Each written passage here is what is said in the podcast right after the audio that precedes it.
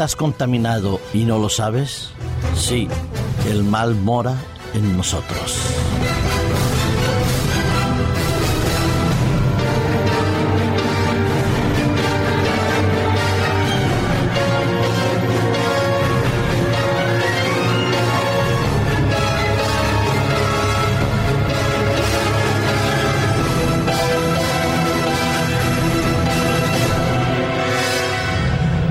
De sociedades médicas en Italia de diferentes ámbitos, pero relacionados todos con la medicina, con la salud pública y con la virología, han realizado un estudio que como menos podía sorprendernos a muchos de nosotros.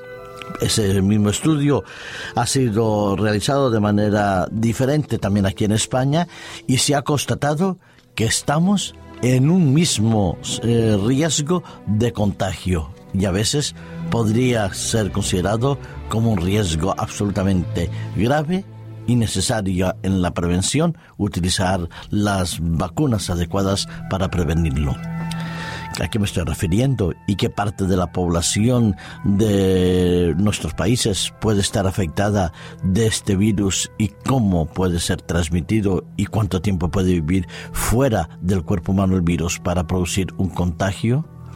La verdad que cuando lo leía no dejaba a mí de sorprenderme que efectivamente los riesgos de contagio de determinadas enfermedades que pueden ser prevenidas y al mismo tiempo eh, evitarse la proliferación de este tipo de contagios es evidente y extremadamente alto. Este grupo de sociedades médicas eh, en Italia, especialistas en las enfermedades víricas y enfermedades infecciosas, ha revelado que aproximadamente el 50% de las personas afectadas de este virus no lo saben y no saben que tienen el riesgo de contagiar a otras personas.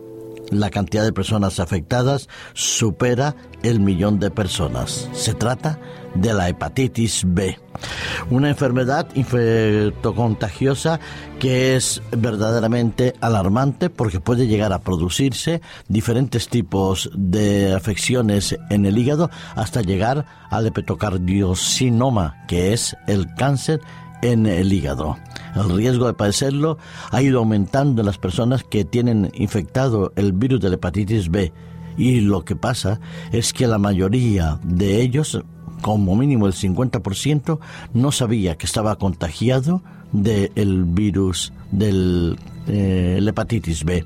En España se calcula que en los portadores de este virus hay 800.000 a un millón de personas y de los cuales más del 40% no saben ni cuándo lo contagiaron ni en qué momento lo contagiaron.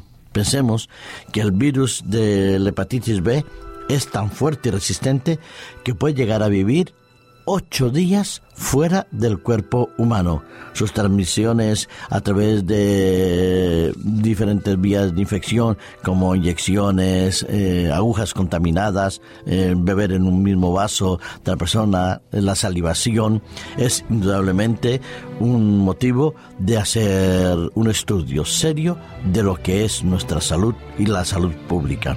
Quizás deberíamos, sin pensar en una situación de temor o de angustia, pero sí de prevención, hacernos la prueba a ver si estamos afectados del virus de la hepatitis B porque hay muchos de los eh, de las etapas en la hepatitis B que no dan ningún tipo de sintomatología y que sin embargo, como se dice en forma subclínica, estamos afectados porque no tenemos ningún tipo de los síntomas. Cansancio, agotamiento, eh, pérdida de fuerzas, diferentes afecciones que son propias de la hepatitis B. Lo cierto es que pensando que hay un 50% de los afectados que no lo saben y que en España, eso es en Italia y en España la situación es muy similar, Pensemos en aquellos países de desarrollados en vías de desarrollo que no tienen los controles necesarios si el virus no ha afectado a muchísimas más personas. Recordemos que hay personas que pueden tener el virus de la hepatitis B, no desarrollar ninguna sintomatología en una primera etapa y durante ese periodo pueden estar contagiando a otros, ya que la vía de transmisión, inclusive la sexual, está ahí al alcance de todos. Un virus que corroe por dentro, que afecta a nuestro organismo y que bastaba simple y llanamente con haber estado vacunado con las vacunas que hoy en día se practican con mucha seguridad y con un riesgo de infección muy pequeño. Sí, la vacuna estaba incluida en el calendario infantil, ha sido eh, desde hace mucho tiempo incluida en el calendario infantil, pero hay muchas personas que adultas que pueden recibirla si no se han si no la han recibido en el pasado. Basta con dirigirnos a un centro de salud que esté cercano a nuestra casa, realizándonos una analítica previamente para demostrar que no somos portadores. Y entonces, si no somos portadores, podremos beneficiarnos de la aplicación de esta vacuna y entonces desde ese momento pues ser eh, eximidos de correr el riesgo de cualquier tipo de las eh, patologías propias del virus de la hepatitis B. Una enfermedad que corroe por dentro y que tiene eh, efectos absolutamente nocivos y riesgos poblacionales importantes. Pero hay otro virus, hay otra enfermedad que mora en cada uno de nosotros, que está presente no en el 50, ni en el 40, ni en el 30% de la población, es en el 100% de la población humana. Un virus del cual nosotros constatamos sus efectos y simplemente basta con reflexionar si es o no es verdad lo que voy a contaros como lo dice el apóstol Pablo. Muchas veces nosotros queremos hacer las cosas correctamente y de nuestro interior nuestra fuerza interior, como se suele decir, resulta que estamos haciendo todo lo contrario de lo que queremos. Los cristianos muchas veces anhelamos ser fieles a Dios, seguir sus principios, guardar sus mandamientos, amar a Dios y al prójimo como la palabra de Dios nos lo expresa, y en la realidad muchas veces fallamos, caemos y tropezamos en ello. Nos encontramos entonces que intelectualmente estamos dispuestos a hacer la voluntad de Dios, pero en la vida práctica distamos mucho de ellos. El apóstol Pablo en Romanos capítulo 7 dice que es el pecado eh, que mora en mí. Sí, el virus del pecado es mucho más fuerte, mucho más peligroso y mucho más mortal que el virus de la hepatitis B. Y hay muchas personas que están a nuestro alrededor que no son conscientes que hay una tendencia natural hacia el pecado que es la que nos induce, nos seduce y nos lleva a cometer actos que para Dios son desagradables y no son los que Él anhela que nosotros tengamos. Por eso Pablo, constatando esa lucha intensa y tremenda que tenemos todos los seres humanos, decía, miserable de mí, ¿quién me liberará de este cuerpo de muerte? En el versículo 24. Sí, todo ser humano por el simple hecho de haber nacido en este planeta Tierra, está afectado por la tendencia pecaminosa. Pero ¿quién nos podrá liberar?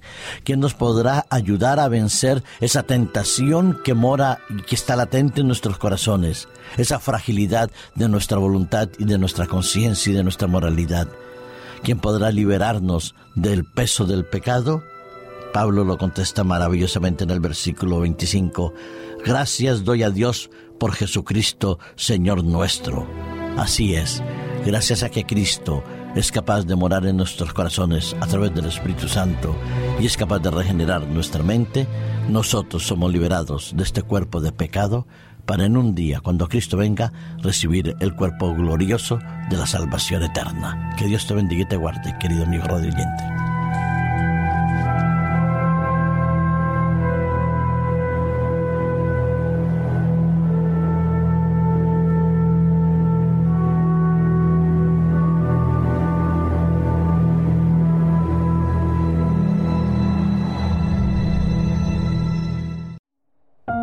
Producido por hopmedia.es